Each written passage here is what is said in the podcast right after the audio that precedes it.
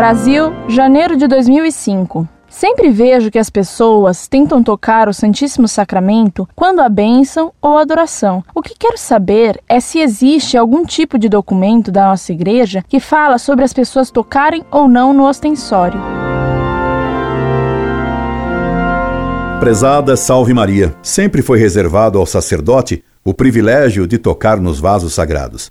Os acólitos, por designação do sacerdote, e com cuidados especiais podiam levar esses vasos para algum local na sacristia. O costume popular de tocar no ostensório é inconveniente, porque pode gerar abusos. Creio que você deve ter visto ou tomado conhecimento da nova encíclica do Papa João Paulo II sobre a Eucaristia, na qual ele recomenda que se volte a praticar as devoções à Santíssima Eucaristia, como a bênção do Santíssimo, a hora santa, a adoração perpétua e etc. O que é magnífico. Além disso, o Papa condenou muitos abusos que se introduziram na missa depois da reforma litúrgica de Paulo VI. E acabar com esses abusos é excelente. Consta que vai ser proibido o rock nas missas e certas musiquinhas protestantes.